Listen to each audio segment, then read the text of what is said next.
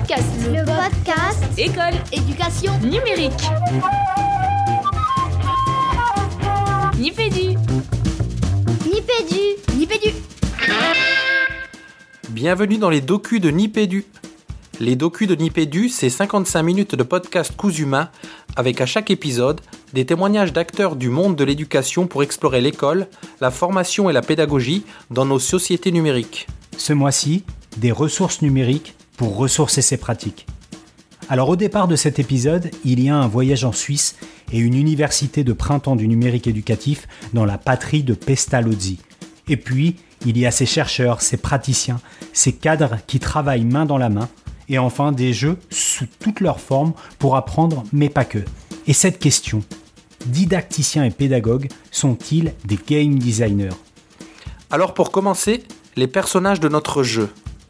Des Zurichois au temps de la Réforme, un formateur vaudois généreux, des didacticiens et des pédagogues en mode collaboration, un professeur stagiaire, des start qui collent au programme, des élèves en quête de sanctions, un philosophe géographe, un dandy qui cogite, un inspecteur montagnard, un bordelais pour qui sonne le funk, une pionnière du numérique éducatif, une chef d'établissement qui fait du bruit, de l'image et du contenu, une dompteuse de trolls, une orthophoniste, un chercheur aux cheveux longs, une wikipédienne qui déménage, des étudiants en audiovisuel avec un cœur gros comme ça et un ingénieur pédagogique qui en a marre du gâchis. Ensuite, le gameplay. Une machine à remonter le temps, des confréries qui se bastonnent, un diaporama post-stalinien, la réalité virtuelle au néolithique, l'engagement mieux que la motivation, des cartes qui racontent des histoires, une épitaphe pour débuter l'aventure, des poilus derrière les données, des tablettes pour entrer en relation, des machines toujours en panne, un peu de cybercourtoisie, de la négociation linguistique, une encyclopédie en ligne au cœur de la mêlée, data visualisée pour enseigner les mécanismes discriminatoires, de la programmation, du stop motion, des robots et un savoir qui se capitalise. Les docus de Nipédu, épisode 104, ressources numériques pour ressourcer ses pratiques, c'est ici et maintenant.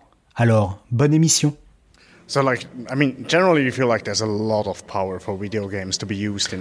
De manière assez générale, il y a un rôle très puissant que peuvent prendre les jeux vidéo en éducation. Déjà, et avant toute chose, c'est tout simplement amusant et c'est précisément ce que nous voulons. Mais aussi, cela donne un nouveau pouvoir aux gens, aux jeunes élèves qui ont des difficultés pour les élever, uh, les accompagner, parce que le jeu a dans son principe même d'avoir différents niveaux de difficulté, et cela peut leur donner confiance et répondre aux besoins de tous. Et cela serait une vraie réussite, et cela peut être notre futur. Frederick, do you want to add something? Yeah, for me it's also if I think back. Um, oui, pour moi c'est aussi, si je repense à mon parcours, Lorsque j'avais des jeux à l'école, cela m'aidait beaucoup. Ce n'était pas seulement un apprentissage sec comme depuis les livres, mais pour nous, les jeux, c'est un point de départ. Il s'agit de développer l'intérêt et de poursuivre ensuite avec plus d'informations provenant d'autres médias. J'ai pris des, éléments qui sont de l'ordre euh, dans l'utilisation du jeu vidéo qui peut ressembler à un cours magistral dans lesquels l'enseignant euh, fait des parcours, des visites dans, des, dans les lieux euh, dits euh, historiques.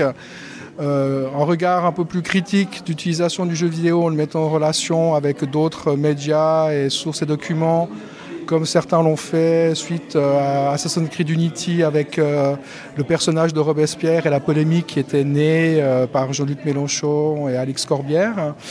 Euh, ce qui sont des, situations dans lesquelles en fait les, élèves euh, ne jouent jamais aux jeux vidéo. Euh, on s'appuie sur la motivation que donnerait le, jeu vidéo pour le faire. Et puis après, des dispositifs qui tiennent compte aussi des contraintes de l'enseignement avec des périodes chez nous de 45 minutes en histoire, qui effectivement rendent difficile l'utilisation de jeux vidéo et qui passent par soit la création de jeux sérieux ou l'utilisation de jeux sérieux. Je parle de création parce que dans certains cas, ce sont les enseignants qui euh, font, qui programment ou qui utilisent un PowerPoint pour faire des parcours euh, ludiques. Et puis après aussi la question d'un autre type d'utilisation des mécanismes du jeu euh, et des jeux vidéo en particulier avec ce qu'on appelle la ludification ou la gamification. Et enfin le dernier élément qui consiste à utiliser des outils comme Minecraft pour que ce soit les élèves eux-mêmes qui créent des, univers historiques à l'aide d'outils de, type jeux vidéo. on va dire que la ludification, on va partir du, du principe que c'est amener des choses de game design euh, dans euh, la classe, tandis que la ludicisation va plus loin. On amène les éléments de game design, mais on amène aussi tout un univers et toute une coloration entière à la situation de classe. Bah, disons que euh, c'est clair qu'à partir du moment où on peut créer quelque chose, si on peut créer un jeu vidéo, si on peut vraiment designer un jeu vidéo, faire quelque chose qui soit proche de telle ou telle discipline ou autre, on va pouvoir s'approcher de pour moi, je pense, toutes les disciplines, apprendre énormément de choses par rapport au jeu. Mais il faut pouvoir, comme il l'a dit euh, hier Eric, euh, faut pouvoir s'intégrer dans la conception du jeu, être un game designer de l'éducation, du numérique par le jeu vidéo. Et je pense que c'est par là qu'on peut le faire. Et c'est vraiment euh, le niveau, au niveau du levier, des leviers, je pense que ça va être de partir de l'intention vraiment pédagogique, de savoir ce que l'on veut faire apprendre, ce que l'on veut transmettre, et de là produire un document ou un, on va dire un, outil complet euh, qui intègre ce qu'on veut transmettre, ce qu'on veut faire apprendre aux élèves pour, euh, pour finalement, au final, les engager dans, dans une tâche. Alors, je vais faire euh, pas une recherche exhaustive, ce serait certainement prétentieux de, ma part, mais si on prend le, premier cas de figure où, dans le fond, le jeu vidéo, quelque part, remplace un enseignement dit magistral ou le discours du professeur, les éléments de la recherche euh, générale disent que ce ne sont pas très performants par rapport à ce type d'enseignement. Et puis j'ai pris deux exemples, qui est un du Canada avec euh, l'utilisation euh, d'Assassin's Creed Origin, le Discovery Tour, fait par Marc-André Etchier avec des classes témoins, certains qui jouent aux jeux vidéo, l'autre qui a un cours magistral traditionnel où les résultats ne sont pas significatifs. Et puis un, travail d'étudiants de, de la HEP qui ont créé un jeu vidéo sur la terreur et qui, au niveau des connaissances, ce n'est pas l'élément le plus satisfaisant de leur part. Nous utilisons le lien entre Liberia et Alice comme une analogie du fonctionnement de l'Église il y a 500 ans, parce qu'à l'époque, l'Église était toute puissante quant au partage de l'information, et Liberia est une image de cela. Actuellement, on a aussi des entreprises comme Google ou Facebook. on les a associés à cette image de l'Église, on en a fait un ensemble, et c'est ça Liberia dans le futur. Moi, je pense que plutôt, ça situe plutôt à, l'activité qui est proposée aux élèves, c'est-à-dire que que ce soit le cours magistral ou le jeu vidéo, euh, il ne suffit pas de donner un cours pour que, quelque part, le savoir se, transmette dans la tête des élèves. Donc, par rapport à ça, il faut une implication une, des élèves qu'ils n'ont pas, euh, dans les deux situations où ils restent relativement passifs par rapport à, par rapport à la situation, voire même où ils sentent que le contrat didactique, il est quelque peu piégeux, parce qu'on va leur faire croire qu'ils vont pouvoir jouer aux jeux vidéo dans leur univers à eux. Puis, en fait, c'est une forme de prétexte à une situation d'enseignement euh, habituel. Parce que où la recherche donne quelques indications d'intérêt par rapport aux jeux vidéo, c'est par rapport à ce qu'on appelle le développement de l'esprit critique ou de la résolution de problèmes ou de la, mise en situation euh, par rapport à ces éléments-là. Euh, la ludification semble avoir plus d'intérêt dans le fond que, que le jeu vidéo ou bien il faut euh, mettre en place des séquences avec le jeu vidéo où, où l'élève, dans le fond, qui agit dans le jeu vidéo en, individu d'aujourd'hui, se retrouve en contradiction, en disruption avec une situation, euh, une mise en situation de type, euh, de type historique. Un exemple dans, le, dans, le, dans, ce qui a été fait par, euh, par des étudiants de, de, master, c'est euh, dans le jeu sur la terreur, dans le fond, pour sauver sa peau, l'élève comprend assez vite qu'il doit, qu'il doit approuver euh, les, les, propositions de décision qui sont soumises à, à l'Assemblée nationale. Euh, ça, il comprend par rapport aux mécaniques du jeu. Et ceci permet de, de mettre en relation, au fond, avec une partie des, des représentants de cette Assemblée nationale qui, si ont à balancer entre leurs convictions et peut-être le, besoin de, sauver leur tête ou de sauver leur peau. Et à partir de là, bah, il, y a une, il y a une interrogation possible, il y a une enquête possible, euh, il y a une réflexion possible de la, part des élèves qui ont éprouvé par leur choix dans le jeu, en fait, qu'est-ce que, qu'est-ce, quels pouvaient être des, euh, euh, sentiments des gens qui ont vécu en 1789 et au-delà. C'est ce que tu appelais l'empathie historique, je crois. Alors, c'est, ouais, ça peut être une forme d'empathie historique, mais souvent, c'est associé à ce que montre la recherche, c'est-à-dire que euh, le, joueur d'aujourd'hui ne peut pas être de lui-même parce qu'il est plongé dans l'univers de la terreur comme un acteur de la Révolution euh, française ou un acteur du, du Moyen Âge. Alors, il faut savoir que c'est accidentel. Au début, je n'avais pas du tout prévu de me lancer dans cette aventure. J'étais en deuxième année de HEP, il fallait commencer à réfléchir aux mémoires de master quand j'étais étudiant là-bas. Et j'ai deux anciens camarades d'université qui m'ont dit on a fait un mémoire sur jeux vidéo et antiquité. Alors je me suis dit, ben, jeux vidéo, histoire, deux de mes passions qui se réunissent dans un cadre académique. Donc au début, je me suis dit, mais on peut vraiment faire ça. Euh, c'est vrai que moi, j'étais fortement partant pour ça, mais c'est vrai que des fois, on se dit, mais est-ce que c'est vraiment sérieux? Est-ce que c'est pertinent? Alors par la suite, j'ai découvert que oui, en tout cas, je me suis convaincu moi-même.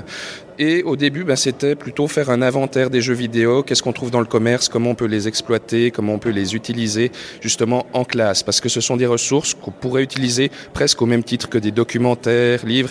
Est-ce qu'ils peuvent nous apporter quelque chose de plus?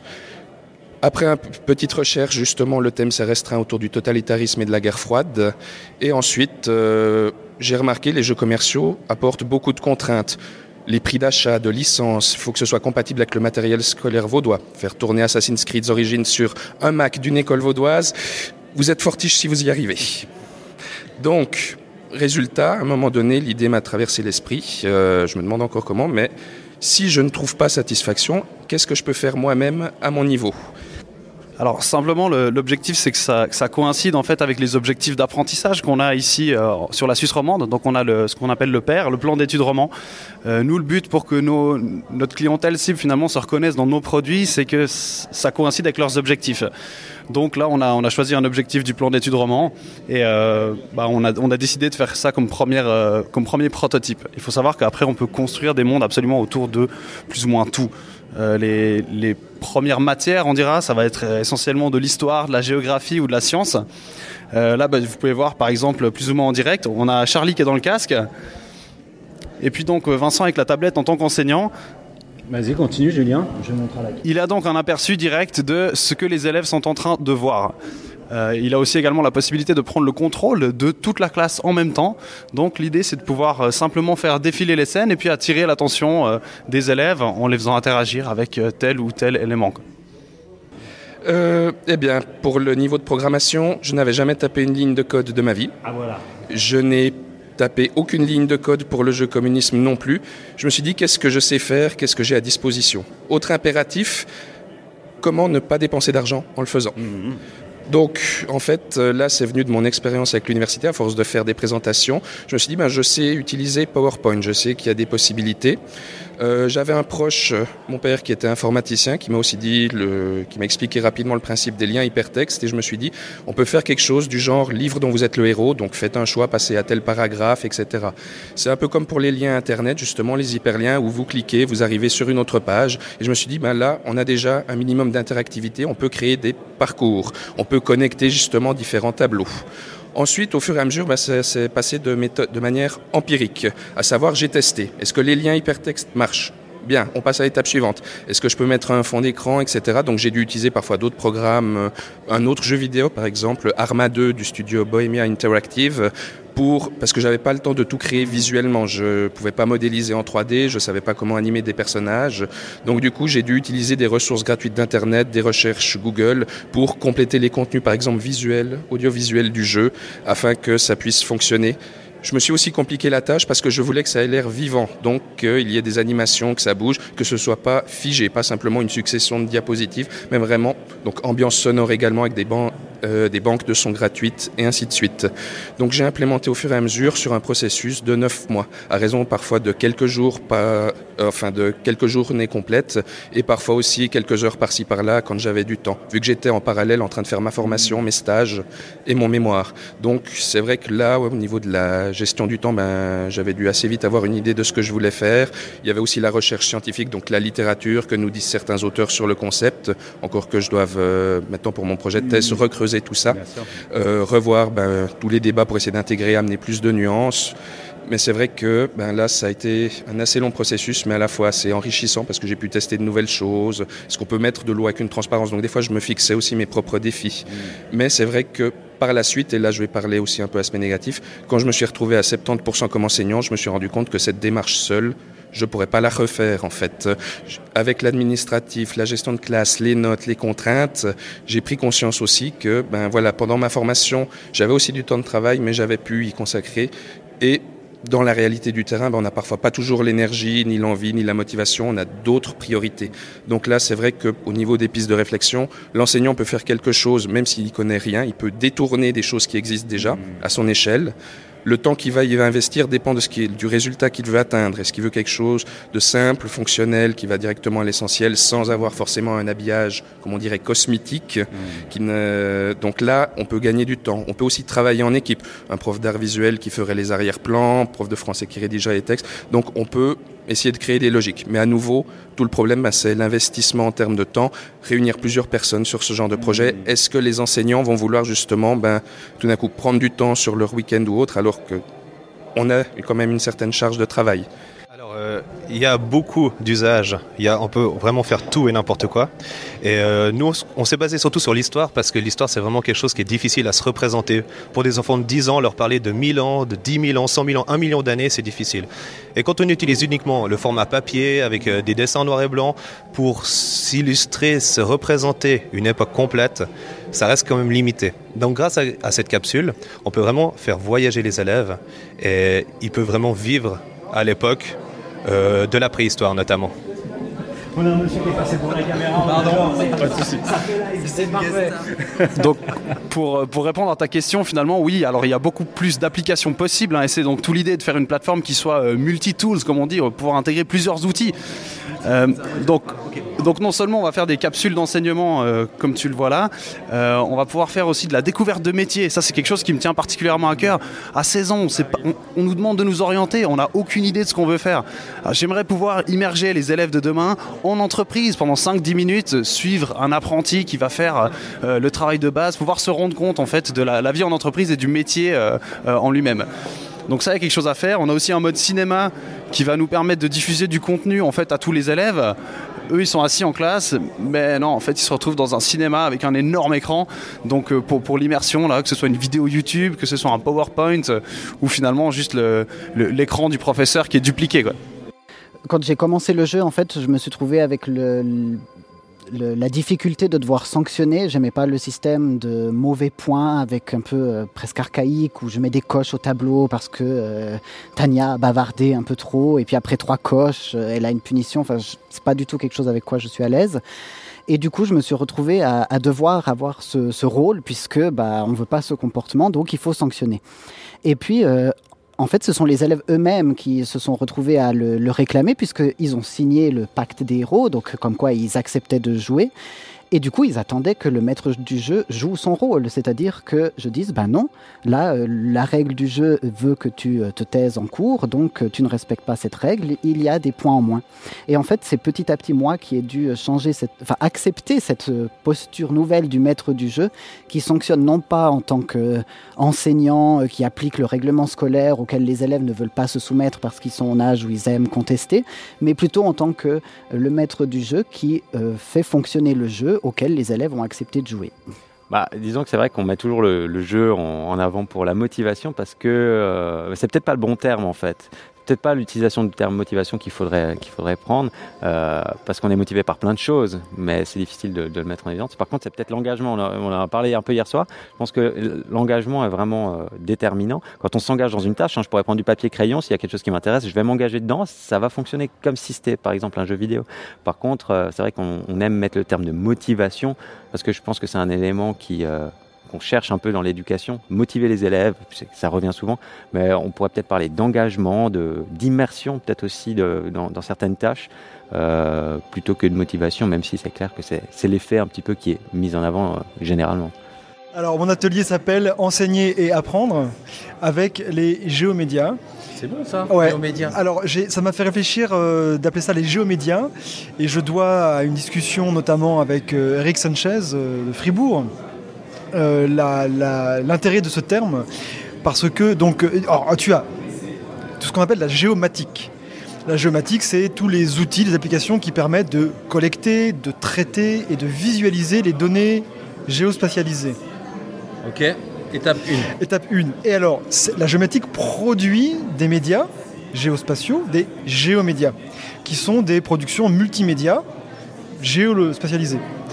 Et alors tu pourrais me dire, mais attends, prof de philo, qu'est-ce que qu'est-ce que ah, c'est c'est clair. Qu'est-ce que tu fais là-dedans Qu'est-ce que tu mais, fais mais t'étais pas prof de philo normalement Mais il se trouve que moi, ce qui m'intéresse là-dedans, c'est euh, qu'est-ce qu'on peut faire, que peut-on faire avec les jeux médias euh, au-delà de l'enseignement de la géographie proprement dite.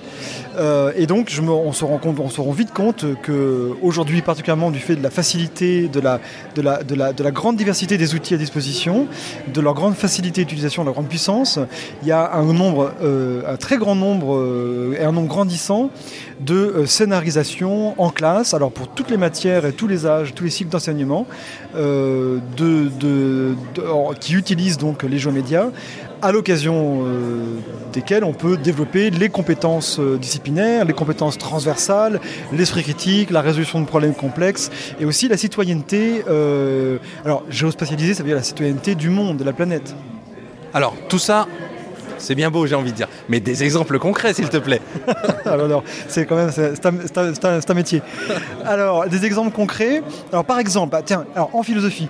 Ah oui, là c'est étonnant. Alors en philosophie, par exemple, eh bien, euh, petite activité très simple qu'on peut faire euh, en fin de séquence, comme ça, pour détendre un peu euh, l'atmosphère. on a étudié quelques citations et quelques doctrines philosophiques.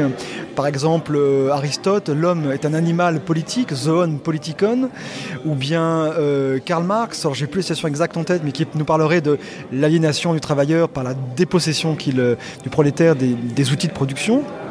Donc on pourrait demander aux élèves, montrez-moi que vous avez compris cette phrase, ou alors comprenez-la mieux en la géolocalisant, c'est-à-dire dans une carte numérique, allez la poser dans un lieu du monde, sous forme d'une petite puce, une petite pastille, qui, lorsque l'on cliquera dessus, affichera en menu surgissant, en fenêtre surgissante, cette citation, éventuellement augmentée d'une image, éventuellement augmentée d'un hyperlien, euh, et donc allez la poser dans un lieu du monde qui soit pertinent.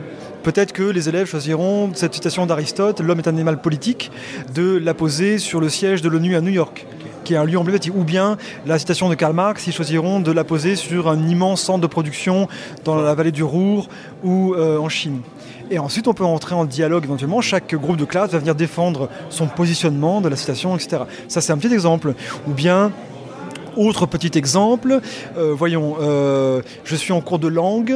Alors, euh, petite, petite contrainte, imaginez que vous êtes un locuteur dans une rue, quelqu'un vous demande une direction. Le prof vous dit tu dois lui l'aider à aller du point A au point B qu'on monte sur une carte en ligne. Grâce aux informations de la carte, notamment les photographies de rue telles que Street View par exemple, eh bien la consigne sera en vous aidant des éléments pertinents du paysage, indiquer dans la langue étrangère étudiée le chemin euh, pour la personne, par exemple. Ça, c'est un petit exercice euh, très simple. On peut aller, bien sûr, beaucoup plus loin dans les montages et dans la, complexification euh, pédagogique. Alors, ce qui est intéressant, honnêtement, et euh, ce qui a été chouette pendant, pendant ce moment-là, c'est qu'ils ont retrouvé à Saint-Jean-de-Bray un soldat qui n'était pas sur le monument aux morts. Et donc on va inscrire un nouveau nom sur le monument aux morts. Et c'est là où je vous dis que c'est un vrai travail d'historien, c'est-à-dire qu'à un moment donné, à partir d'une base de données, ils ont réussi à la nettoyer et à découvrir des choses. D'autres trucs, un autre passage intéressant, c'est aussi le travail dans les archives où il y avait un soldat qui n'était pas marqué mort pour la France. Pourquoi il n'est pas mort pour la France? Tout simplement parce que c'était un, insoumis de 17. Et donc on aborde une question chaude en histoire.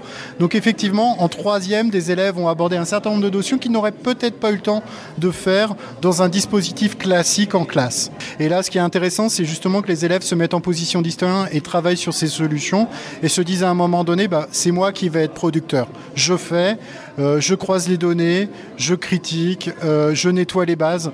Euh, les élèves développent un certain nombre de compétences numériques, mais pas que, mais aussi des compétences douces, notamment à travers le travail en hackathon, où finalement il faut collaborer, il faut discuter, il faut échanger, il faut faire preuve d'empathie, d'esprit critique, il faut respecter l'altérité, il faut trouver un rôle, il faut prendre en charge, il faut s'engager et il faut produire. Peut effectivement, avec différentes solutions, différentes, différents produits, produits ou différents services, applications en ligne, on peut faire de, la, narration cartographique, en anglais story map, c'est-à-dire enrichir une carte, créer des séquences de navigation sur une carte, elle-même enrichie de, manière multimédia, avec de l'image, du son, des, hyperliens, etc. Et donc on on peut aussi, depuis peu, utiliser très facilement des photosphères qui sont des photographies à 360 degrés que l'on peut trouver en ligne déjà disponibles ou bien que l'on peut trouver très facilement, euh, que l'on peut pardon, produire avec des smartphones euh, très facilement. Euh, les élèves peuvent documenter le réel autour d'eux en créant des photosphères qu'on peut ensuite augmenter de points, de zones cliquables avec des éléments d'information, ajouter un habillage audio et faire aussi une narration. Ça, me fait penser euh, au travail de Jean-Michel Lebeau qui avait fait aussi un espèce de voyage scolaire documenté. Tout à fait. Alors ça c'était sur des cartes. Alors c'était vraiment des cartes style Google Maps ou OpenStreetMap, des cartes à plat avec des navigations effectivement, euh, des lignes de navigation et des points et, des points. voilà, c'est ça tout à fait. Alors on peut faire la même chose aujourd'hui, mais de façon photosphérique, euh, en incrustant aussi d'ailleurs des images dans la photosphère, de façon très. on peut par exemple demander aux élèves, de, par exemple on pourrait leur demander d'aller euh, augmenter un paysage avec une exposition d'œuvres d'art qu'ils iront prendre peut-être dans Europeana.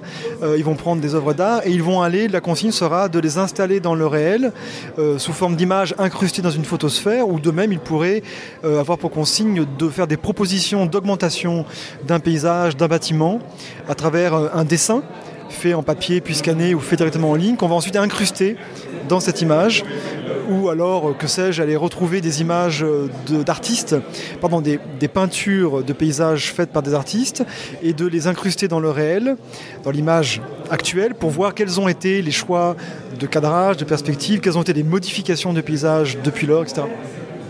Mot d'hier, mot d'aujourd'hui. Un très très beau projet porté euh, par l'équipe de circonscription, particulièrement euh, Jean-Paul Zampin, qui est le conseiller pédagogique généraliste de la circonscription, Christophe Gilgère, que peut-être les auditeurs connaissent sous le pseudo Twitter de Clastis. Euh, eh bien, d'hier, mot d'aujourd'hui, c'était un magnifique projet qui a été porté à l'occasion des commémorations euh, euh, du centenaire de la Grande Guerre. L'idée, c'était, un peu comme Trace de soldats d'ailleurs, hein, de ne plus passer devant les monuments aux morts comme si c'était finalement un objet de la ville, sans âme, sans histoire, banal c'est bien de s'approprier euh, ce monument, de regarder euh, de plus près ce qu'il y a dessus et qu'est-ce qu'on y voit quand on y regarde de plus près? Eh bien, le nom des soldats, le nom des soldats. Et ces soldats, ils ont une histoire. Et tout l'intérêt de Maudit Armaud d'aujourd'hui, c'est d'aller, euh, comment dirais-je, explorer à travers euh, les données qui sont euh, sur les sites Mémoire des Hommes, sur le site du Conseil départemental de Haute-Savoie, puisqu'il y, a un certain nombre d'informations qui peuvent être retrouvées sur ce site-là, d'aller voir qui étaient ces soldats, quelle a été leur vie avant de partir à la guerre, avaient-ils des enfants, quel métier exerçaient-ils, où sont-ils morts.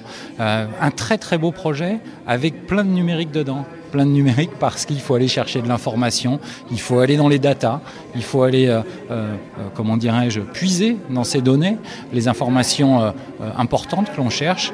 Et puis ensuite, on réalise une sorte de carte d'identité de chacun de ces soldats, de chacun de ces poilus. On les publie, on les partage.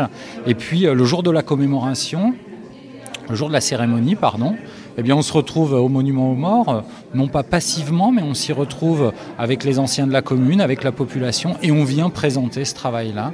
Les élèves sont euh, en position finalement de délivrer une nouvelle connaissance euh, aux gens qui euh, participent à cette, cérémonie. Un magnifique projet et encore bravo à Jean-Paul Zampin, Christophe Gilgère qui ont porté ça de main de maître dans la circonscription Alors l'idée c'est effectivement de, donc de scénariser, ludifier, euh, transformer, donc euh, cacher finalement euh, ces tâches complexes sous, une, scénarisation qui va a priori plaire aux élèves, qui va leur donner envie d'entrer, de, s'impliquer, d'entrer dans la, dans la tâche ou dans les tâches. Et donc effectivement on est sur la notion d'objectif obstacle, c'est-à-dire que les tâches ne vont pas de soi et certaines vont entraîner des problèmes, des problèmes musicaux, et notamment à un moment donné, par exemple, il y a une tâche où on doit transposer, alors c'est assez une tâche assez complexe, on doit transposer une partie de violon, on, crée une partie de deuxième violon, on, doit transposer à la tierce supérieure, et c'est vrai que si on le fait entre guillemets mécaniquement sur GarageBand, ça marche, mais quand on écoute, on se dit tiens, des trucs bizarres, il y a des trucs qui sonnent plus. Et voilà. Et donc la question, c'est en écoutant, se dire mais qu'est-ce qui va pas? Et effectivement, il y a des notes qui sont qui peuvent pas être transposées aussi facilement que ça. Et donc, on va euh, devoir les modifier. C'était la tâche complexe. Il, devait, il fallait après modifier les, les, notes qui n'allaient pas pour que l'ensemble sonne, sonne, bien. Et d'ailleurs, on déclenche donc des savoirs qui vont très loin en termes de tonalité, d'harmonie. Voilà. Une, une, des idées qu'il y avait. À force de numérique, bah, parce que, on va dire ici, on les appelle les presses mythiques. Les presses mythiques, c'est les personnes ressources en charge du numérique, on va dire, du numérique pédagogique, pour que ces enfants puissent, à travers, euh, à travers bah, via, plutôt via les tablettes, via euh, les, les ordinateurs, bah, puissent euh, continuer à apprendre, parce qu'ils ont tous, les nôtres en tout cas, nos 54 enfants, ont un potentiel cognitif préservé. Et euh, grâce au numérique, grâce à ces outils-là, bah, ils peuvent pouvoir, euh, voilà, ils peuvent rentrer euh, je dirais, dans la relation, parce que c'est bien ça qui est leur difficulté, la relation, la gestion de, de l'autre. Et puis, grâce à, grâce à ces, outils, bah, ils peuvent enfin exister, je dirais, aux yeux des autres et de l'autre. Alors il y a quatre ans, nous avons mis en place une euh, semaine particulière qu'on a appelée la semaine des médias, en référence à la semaine officielle des médias. Et on avait pris euh, une volée d'élèves, les dixièmes, euh, qui ont toute la semaine vécu une semaine différente où il n'y avait pas de cours, les portes restaient ouvertes et on avait une salle de rédaction avec une équipe technique pour nous aider au soutien avec les machines, les enseignants à disposition la mise en place d'un projet déjà construit et on leur explique euh, au démarrage ce qu'ils vont faire grâce aux tablettes, à savoir du film, du son, du texte, euh, du bruit, de l'image et du contenu. Alors ce premier projet dont je viens de parler a donné lieu effectivement au projet pilote dans lequel nous sommes intégrés au niveau de l'établissement. Euh, les opportunités, eh ben, ça a été d'avoir un projet novateur qui a intéressé des gens au département, qui nous a permis d'entrer dans le pilote. Ça a été d'obtenir des machines pour faire euh, l'expérience euh, par la preuve. Et au niveau des opportunités, c'était d'avoir des enseignants motivés qui étaient d'accord d'entrer dans cette démarche, d'avoir une direction. À l'époque, c'était pas moi au démarrage qui dirigeait l'établissement, une direction qui a soutenu le projet. Maintenant, je dirige, je le soutiens parce que j'en faisais partie au départ, donc euh, ça m'intéresse de pouvoir continuer. Et puis euh, concrètement, les, opportunités, euh, maintenant, elles sont évidentes parce qu'on est dans une ère qui nécessite qu'on on intègre le changement progressivement, mais avec assurance, ou en tout cas qu'on se lance dedans pour être au cœur de ces nouvelles choses qui mmh. permettent de concevoir l'école autrement. Et puis pour les freins, euh, les freins, eh ben, le risque c'est que les machines ne fonctionnent pas, euh, qu'elle se décharge. Par exemple, une équipe qui va filmer dehors avec un iPad et qui tout à coup euh, tombe en panne parce qu'il fait froid et que la batterie se décharge, c'est un vrai problème. Ça hein? Ou des mises à jour qui se font en pleine journée et qui font qu'on peut plus travailler de manière collaborative parce que ça, c'est un des grands enjeux, c'est la mm. collaboration à l'intérieur des groupes. Et puis le gros problème, c'est que euh, si la machine ne suit pas, eh bien, on ne peut pas collaborer ou ou mal. Voilà. Un autre frein, ce serait d'avoir des enseignants qui mettent les pieds au mur, parce qu'on sait que les enseignants sont des gens extrêmement riches et créatifs, hmm. mais qui ont peur du changement et de la nouveauté. Donc c'est des fois difficile de mobiliser ces équipes-là. Donc il y a tout un travail de communication à faire pour éviter ces écueils. Et qu'est-ce que je pourrais vous dire encore au niveau des freins? Euh, Les finances, évidemment, hmm. parce que si les finances ne suivent pas, on ne pourra pas renouveler le matériel. Et un des freins qui pourrait être encore, c'est l'obsolescence on sait que ces machines s'usent assez vite mm. et il faudra les renouveler. Donc ça, ce sont des freins. Mais par contre, tous ces freins sont des opportunités en quelque sorte. Puisque euh, si on a les finances, si on a l'équipe technique, si on a les machines, si on a des gens formés, eh bien, euh, ces freins deviennent euh, des facilitateurs. Alors d'abord, même s'il y en a moins dans la vraie vie, je, pense qu'il y a des trolls dans la vraie vie. Hein. Le tonton raciste au repas de Noël qui va inévitablement ah euh, partir en vrille, hein. même, même si on essaye de ne pas aborder le sujet, pour moi est un troll. Le collègue qui systématiquement transforme chaque réunion de travail en pugilat parce qu'il n'est d'accord avec rien et qu'il empêche un quelconque consensus est quelque part un troll. Il troll les réunions. mais sans aller jusque-là, évidemment qu'il y a des choses de ce manuel qui peuvent servir euh, à faire face dans la vraie vie euh, à des comportements euh, désagréables. Et d'ailleurs, certains de ces conseils viennent de livres notamment sur comment, comment gérer les personnalités toxiques. Parce que quelqu'un de toxique en ligne ou dans la vraie vie se gère un peu de la même façon. Notamment un, conseil très simple qui est d'utiliser des formules toutes faites. Parce qu'une formule toute faite, on ne peut pas y répondre. Si par, par exemple quelqu'un nous agresse et qu'on lui dit bah, chacun son avis il peut difficilement nous réagresser sans paraître pour le coup être vraiment à l'origine et dans une intention d'agresser. Euh, si on répond Pierre qui roule la masse pas mousse ou euh, qui vivra verra, euh, ce sont des choses qui, peuvent tout à fait servir dans la vraie vie. Alors c'est plus facile en ligne parce qu'on a le temps de respirer, de cacher sa colère et de l'écrire, mais on peut aussi le tenter in real life. Alors, euh, le premier, ça serait de ne pas perdre de vue pourquoi euh, on est sur ces réseaux sociaux. Euh, alors, la raison de départ et puis la raison qui nous a fait y rester, parce que la raison de départ, ça peut être une raison professionnelle ou d'information, etc. Et puis, on peut se découvrir qu'on y reste parce qu'on s'y amuse ou parce qu'on y fait des rencontres intéressantes. Et ça, il faut vraiment le garder en tête. Quand on, quand on est entraîné par des trolls et qu'on en vient à venir sur les réseaux uniquement pour se battre avec eux, quelque part, ils ont gagné. Donc, il faut vraiment retrouver cette essence et le, le ce qui fait qu'on avait envie d'être sur ces réseaux et qu'on s'y sentait bien et qu'on trouvait ça utile d'y passer du temps. Hein, si on passe du temps juste pour se friter avec les trolls, c'est plus, c'est, plus la peine. Donc bien retrouver ça, le garder en tête et comme objectif. Et la le deuxième secret, euh, entre guillemets, c'est de respirer, de prendre son temps. C'est-à-dire le troll, il profite du fait qu'il est derrière un écran et qu'il peut euh, euh, préparer sa réponse, la peaufiner, la rendre insupportable, etc.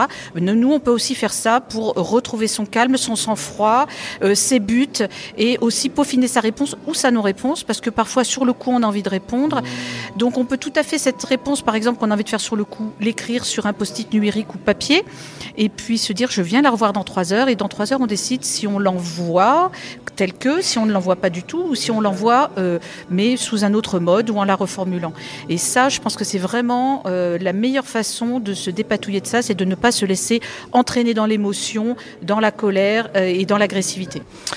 Oui, donc euh, je vais peut-être commencer par dire qu'à la HEP Fribourg, on a inauguré le centre de recherche sur l'enseignement-apprentissage par les technologies numériques en septembre. Et donc on essaye d'être à l'interface entre le numérique et la didactique des langues. Mais en fait on est plutôt sur la didactique de la langue de scolarisation, donc le français en classe utilisé pour des élèves francophones, des élèves allophones qui sont arrivés et qui apprennent le français comme une langue 2 ou une langue 3, et puis les élèves qui sont scolarisés en classe ordinaire mais qui ont des troubles du développement du langage et qui donc ont besoin eux aussi d'adaptation, d'une réflexion différente. Donc avec la didactique travaille sur ces différentes questions et le numérique est un moyen euh, potentiel d'apporter des, des, solutions. Donc peu, peu, peu de recherches qui existent pour le moment. Oui, j'ai pas répondu à la question initiale. Euh, oui, alors quand on fait une recherche sur euh, la littérature francophone, sur l'enseignement-apprentissage du français et le numérique, on trouve effectivement peu de littérature quand le français est considéré comme la langue une ou la langue de scolarisation, beaucoup plus pour une langue seconde ou une langue étrangère. Et euh, on trouve essentiellement une littérature qui parle de d'outils, euh, qui propose leur utilisation, mais qui ne va pas tester sur le terrain, dans les classes, l'effet sur les élèves et potentiellement l'effet sur la pratique enseignante. Donc on est toujours sur oui, il existe des solutions numériques, mais on ne sait pas quel est leur, euh, leur potentiel pour les élèves. Ça, euh, comme Mireille le disait tout à l'heure, on, le voit parce que on, le niveau des phrases augmente et euh, les réflexions métalinguistiques sont déclenchées sans forcément demande de l'adulte. Et la question après, c'est est-ce qu'on peut transposer ça en classe? Est-ce qu'on peut imaginer un enseignant avec un petit groupe d'élèves? Euh, des élèves qui ont besoin d'approfondir ou des élèves qui ont besoin par exemple d'aller plus loin euh, Est-ce que l'enseignant face à quatre ou cinq élèves peut avoir le même type d'interaction en direct sur des raisonnements métalinguistiques et avoir un étayage? Et puis je rajoute que si à un moment donné les interactions se passent entre élèves, j'arrive à ce qu'on appelle la négociation graphique, quelque chose qu'on cherche dans différents dispositifs. Il y a la phrase dictée du jour, la phrase donnée du jour, il y a les tweetés, euh, mais c'est toujours cette interaction de raisonnement et cette négociation. Euh, si on prend un peu de champ, à la fin de votre présentation, vous donniez trois grands axes, il me semble, sur ce qu'il faudrait, entre guillemets, que la recherche étudie pour mieux comprendre ces impacts autour du, du numérique éducatif. Vous pouvez en dire quelques, quelques mots?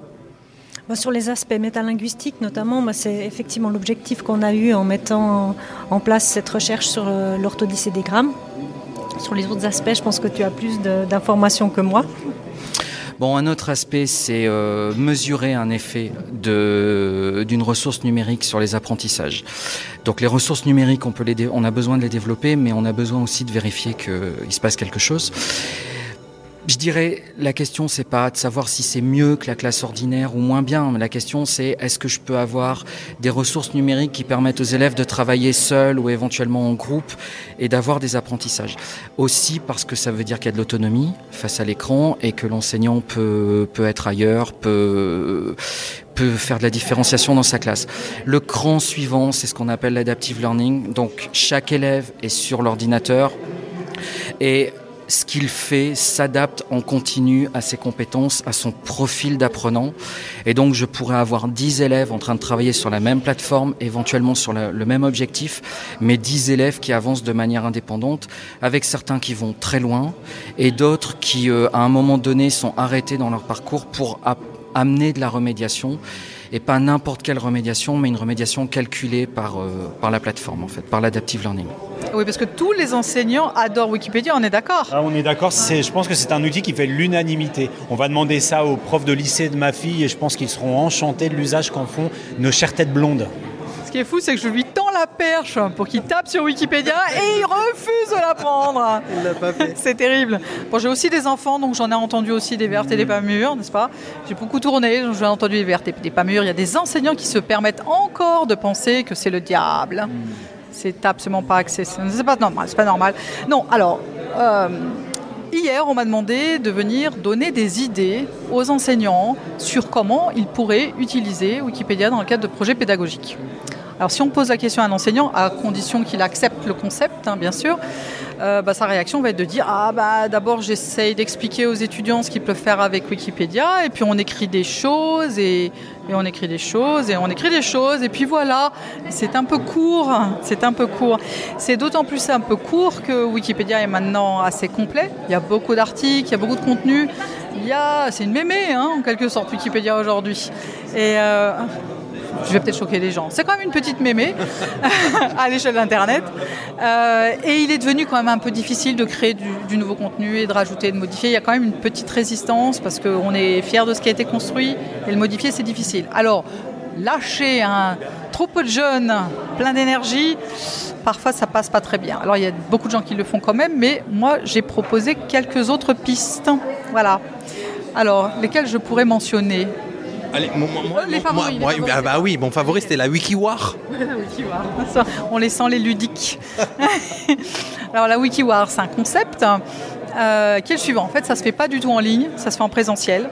Il faut compter euh, une heure, deux heures, trois heures. On fait ça en soirée avec des gens qu'on connaît plus ou moins ou pas trop. Ça peut être des jeunes, ça peut être des moins jeunes. Et l'idée est très simple. On a deux, c'est une compétition sportive et le concept, c'est on donne un article de départ, on donne un article de fin. Il y a deux équipes qui s'affrontent et les personnes doivent choisir le chemin le plus court dans Wikipédia. Trouver un chemin, déjà, c'est pas mal. Trouver un chemin qui va de l'article de départ à l'article d'arrivée en utilisant uniquement les textes, les liens à l'intérieur des textes, euh, le système de recherche de texte dans un article, et que le meilleur gagne. Donc c'est généralement assez enthousiaste. Il y a les, fans derrière en train d'applaudir, etc. Et les gens parfois déçus parce qu'ils ne trouvent pas dans le temps imparti. Et puis il y a une diffusion visuelle entre les deux équipes, ce qui permet de suivre la compétition en direct. Et c'est généralement vraiment sympa. Vraiment sympa. Alors au niveau compétences pédagogiques, parce que vous êtes des profs comme ça, on n'est pas uniquement là pour s'amuser, n'est-ce pas? Ah, Il y a de la... on en profite pour apprendre des choses, on lit les textes, il faut quand même réfléchir un petit peu, il faut avoir euh, euh, une connaissance, euh, une culture générale, faire du lien rapidement, du contexte, de la lecture un peu spécialisée, un peu affinée. Donc il y a aussi des compétences qui sont mises en œuvre et ça, ça marche très cool. Par contre, je pense que si vous faites ça au sein du lycée, il euh, y a des gens qui vont se plaindre du bruit, parce qu'il y a beaucoup d'enthousiasme. Hein, voilà. Donc ce que je suggérais hier, c'est qu'en fait, ça se fasse par exemple quand il y a une classe de neige, on fait une sortie euh, pédagogique quelque part. Euh, le soir, souvent il faut un peu animer l'activité, plutôt que de faire un quiz, eh ben, on peut faire une WikiWar. Voilà.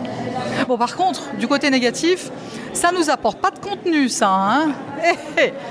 Alors, euh, c'est un peu tôt pour le dire parce qu'il il faut voir les analyses, mais en tout cas, ce qu'on constate, c'est que les, classes qui travaillent de manière spécifique sur ces contenus discriminatoires, eh bien, même si malgré dans ces échanges de paroles, il y a un peu d'inégalité qui se met en avant, euh, eh bien, ils vont quand même beaucoup plus loin au niveau des concepts qu'ils mettent en avant lorsqu'ils s'expriment, lorsqu'ils débattent. Donc, on, pense que ça va quand même étayer leurs arguments de manière plus, plus favorable, avec des concepts plus élaborés.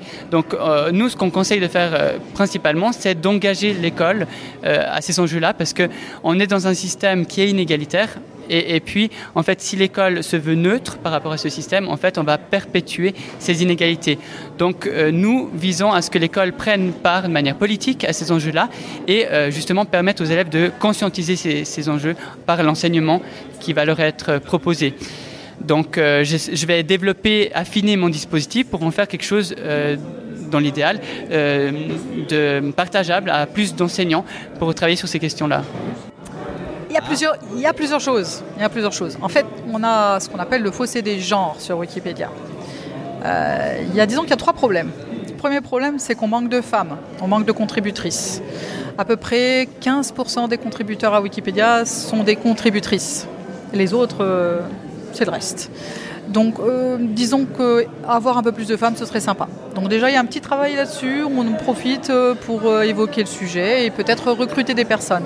Le deuxième problème qu'on constate, c'est un problème de quantité simplement. On a beaucoup, les, disons, les sujets portant sur les femmes, les biographies de femmes, sont quand même assez négligés par rapport au contenu portant sur les hommes ou relatifs aux hommes ou les biodomes. Donc euh, on a un petit peu réfléchi au problème, on essaye de mettre un peu une évidence sur le sujet. Voilà. Et puis un troisième problème, il est un petit peu plus subtil, un petit peu plus euh, à approfondir. En fait, on se rend compte qu'on a tous des biais dans la façon d'écrire des textes et qu'on a toujours en permanence un petit biais masculin. C'est assez délicat, c'est assez léger, mais je pourrais citer une étude qui a été, qui a été publiée à 3-4 ans avec une équipe pluridisciplinaire, une partie qui venait de la Suisse, donc c'est en Suisse que j'en ai entendu parler en premier, qui en fait a comparé, a fait une étude de corpus de biographie en plusieurs langues, dont le français et l'anglais, et qui a montré que dans les articles, dans les biographies de femmes, il y avait 4 à 9 fois plus de chances de voir une référence au statut marital que dans les articles d'hommes. C'est-à-dire que dans une biographie de femme, pour euh, un peu euh, mettre le trait lourd, on trouve beaucoup d'informations relatives à sa vie privée, alors que dans l'article de l'homme, beaucoup moins. On va voir des choses sur sa vie professionnelle.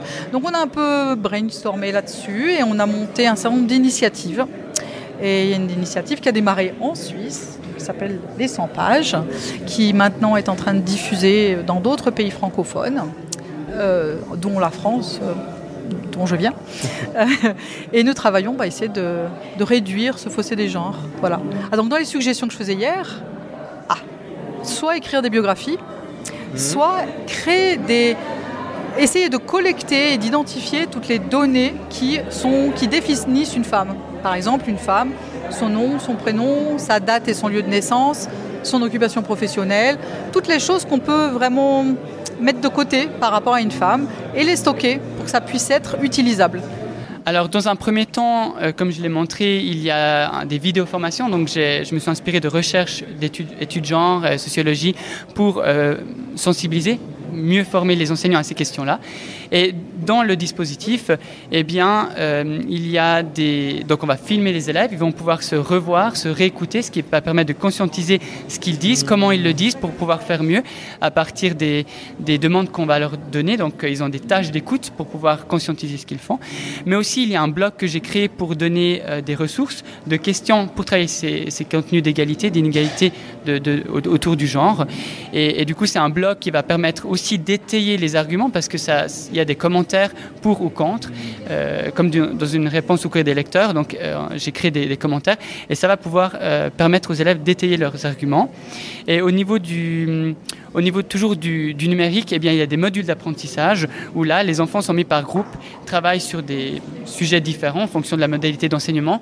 Et euh, là, il y a euh, l'ordinateur qui va être utilisé. On va leur montrer par exemple des publicités où ils vont être euh, en, mesure de, enfin, ils vont devoir questionner ces publicités parce que souvent les publicités ça va très vite, très vite et il y a des enjeux derrière.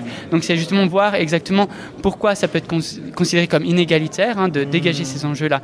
Donc ça, c'est qu'un exemple parmi tant d'autres dans les modules d'apprentissage qui sont donnés. Et en fin de séquence, il y a l'évaluation certificative où là, on va utiliser le numérique pour enregistrer les euh, débats des élèves, ensuite pour pouvoir l'évaluer de manière euh, tranquille et posée, parce que l'oral, ça va très très vite. il faut le temps de pouvoir réécouter pour pouvoir le, mesurer, l'évaluer. Voilà. Alors bonjour à vous deux, bonjour à tous. Euh, Romain Sando, qui c'est? C'est un collaborateur de la HEIG, donc la Haute École en Ingénierie et Gestion du canton de Vaud, euh, qui est voisine du château, plus ou moins, donc à Yverdon-les-Bains, ici. Euh, je fais partie d'un institut de recherche en ingénierie des médias. Euh, je suis un ancien diplômé de, de bachelor en ingénierie des médias. Et puis ici, on présente des ateliers d'une association qui s'appelle le Créacode Club. C'est un atelier qui a été créé à l'initiative de deux collaboratrices il y a cinq ans dans l'institut de recherche. Et puis, on... notre but, c'est de faire découvrir et puis de rendre curieux les enfants de 9 à 13 ans euh, vers les nouvelles technologies. Et puis, ouais, du, coup, notre atelier aujourd'hui, euh, enfin aujourd'hui, hier et avant-hier sur Ludovia, c'est de faire un atelier de stop motion pour créer des courtes vidéos avec euh, des petits personnages euh, créés par nos soins. Bien sûr, avec plaisir. Alors en fait, euh, c'est une expérience qui est née d'expérience d'enseignement, puisque je suis enseignant à côté, de ce qui me permet de nourrir et d'accompagner mon réseau de formateurs au quotidien. Et on s'est rendu compte que bah, certains enseignants vont utiliser des ressources numériques et les réutiliser, et d'autres bah, se contentent de faire un one shot, on va dire quelque part. Et une étude qu'on a menée avec Christa Pellissier et moi-même, on a dégagé trois facteurs. Donc le premier facteur entre guillemets, c'est le coût de conception. Le deuxième facteur, c'est la pérennité. Et le troisième facteur, c'est la granularité. Et en fait, ces trois facteurs, lorsqu'on va, entre guillemets, les conjuguer, on va être amené à mettre en place une ressource que l'on va euh, développer de manière un petit peu supérieure et qu'on pourra réutiliser dans différents contextes. Oui, exactement. Il y a d'autres ateliers que le stop motion. On a un atelier de programmation qui utilise euh, Scratch, qui est un logiciel de programmation par bloc, où on voit pas de ligne de code, mais on déplace des blocs qui vont effectuer une certaine logique un atelier robot, on va découvrir un peu la robotique, et puis un atelier application mobile qui utilise le même principe que Scratch, mais avec une interface de design qui nous permet de faire des applications mobiles. Alors le coût de conception c'est très simple en fait, c'est-à-dire qu'un enseignant lorsqu'il va créer une ressource numérique, il va y investir du temps. Voilà, par exemple, on a pris l'exemple d'un enseignant en droit, il s'est fait filmer en studio avec un ingénieur pédagogique, avec un concepteur, etc. Donc ça demande du temps, il y a une scénarisation, il y a du temps à passer. Et donc, entre guillemets, ce temps, ben, on veut l'amortir on veut l'amortir, on veut le mettre en place. Et donc l'idée c'est que quand on maîtrise le temps du coût de conception, quand on le conscientise complètement, eh bien on va être plus à même de pouvoir euh, conscientiser et transférer la ressource dans d'autres contextes. L'autre exemple aussi, ça marche aussi pour les technologies. Parce que ce qu'on a remarqué aussi, c'est que sur les cours qu'on a, qu'on a observés, il y a un faible cœur technologique. L'enseignant qui veut transférer de la ressource, il maîtrise pas 50 technologies. Il maîtrise quelques technologies, là en l'occurrence Moodle, des vidéos et des modules interactifs créés sous Scenario Chain, et ça ne va pas plus loin, parce qu'en fait l'idée c'est de construire, capitaliser un savoir que l'on va transférer petit à petit. Alors euh, l'intérêt aussi c'est que ces différents facteurs, donc euh, là on a fait un travail où on a étudié les communautés professionnelles. Donc les communautés, les associations professionnelles sont très nombreuses. Alors elles existent dans l'enseignement supérieur et la recherche. On a presque autant d'associations professionnelles que de communautés métiers, mais elles existent aussi dans le primaire, dans le secondaire. hein. Je pense à Weblettres, je pense à Césamat, etc., ou au Clionautes. hein. Et euh, il y a une étude de Godet et Trouche en 2010 où quand on regarde euh, l'étude qu'ils ont faite, eh bien, on retrouve en filigrane nos trois facteurs. Euh, les gens passent du temps à s'investir dans ces communautés. Ah bah tiens, ça c'est le facteur coût. Les gens vont se poser la question de l'adapta- l'adaptabilité de la ressource. Ah bah tiens, là je vais retrouver le facteur granularité à ce niveau-là. Et le facteur pérennité, il est sur l'idée de faire participer chacun à la vie de la ressource pour qu'elle ne soit pas figée, parce qu'une ressource figée est une ressource qui disparaît, c'est un processus. Les docus de Nipédu, épisode 104. Des ressources pour ressourcer ses pratiques. Avec Jérémy Spielmann, Frédéric Hein, Lionel Kaufmann, Guillaume Bonvin, Didier Follin, Julien Bugman, Rémi Schafter Vincent Cornu, Julien Cresta et Charlie Ayoz, François Jourde, Nicolas Leluerne, Philippe Roderer, Gérald Guillot, Anne Andrist, Virginie Dort, Stéphanie Devancet, Thierry Joffre, Mireille Rodi, Florence Devoire, Anthony Coppola, Romain Sandoz et Stéphane Lédé.